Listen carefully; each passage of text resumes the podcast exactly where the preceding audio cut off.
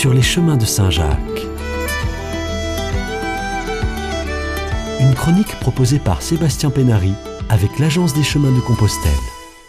Bonjour. Hier comme aujourd'hui, les pèlerins traversent Capestan.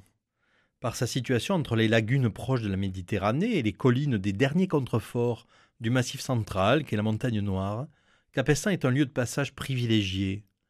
Capestan est une commune de l'Hérault. Elle est située au Moyen Âge au milieu des étangs.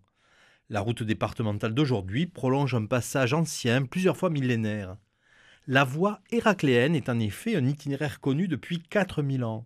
Héraclès, Hercule, au cours d'un de ses douze travaux, a dû contourner les étangs pour rejoindre l'Espagne et débarrasser les rives du Guadalquivir de Gérion, un géant malfaisant.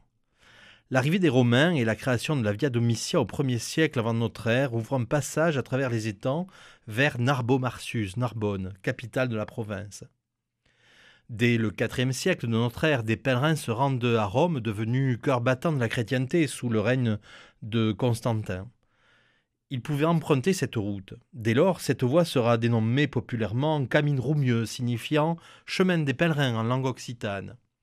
Durant le Moyen Âge, cet axe de circulation sera aussi emprunté par les pèlerins se rendant à Compostelle, en Galice. La tradition orale, la toponymie, le cadastre ancien appelé Compois ont conservé jusqu'à nous ce souvenir et l'appellation Camine Roumieux.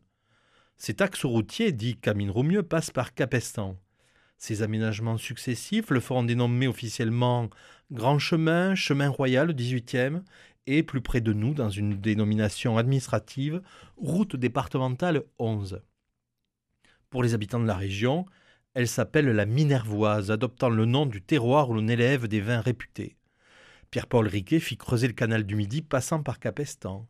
Il n'est guère que l'autoroute et la LGV qui ait évité Capestan. De nombreux récits de voyage, tels ceux de Jean de Tournai en 1488 ou Hermann König von War en 1495, inscrivent Capestan comme une halte dans leur pèlerinage vers Saint-Jacques de Compostelle.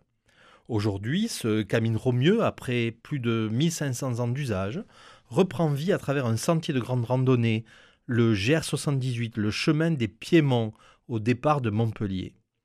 Les bénévoles de la Fédération de randonnée de l'Hérault ont récemment balisé le sentier à partir de Capestan, faisant de cette vénérable cité de villégiature des archevêques de Narbonne un point de départ symbolique et provisoire de ce chemin des Piémonts qui vous conduit jusqu'à Saint-Jean-Pied-de-Port. Vous, futurs pèlerins, vous pouvez aujourd'hui marcher ici au plus près de la voie historique, dont quelques portions subsistent à Pouzol-Minervois et Lors-Minervois. Des portions cadastrées chemin des Romains et chemin des Romieux. Alors, bon camino à tous.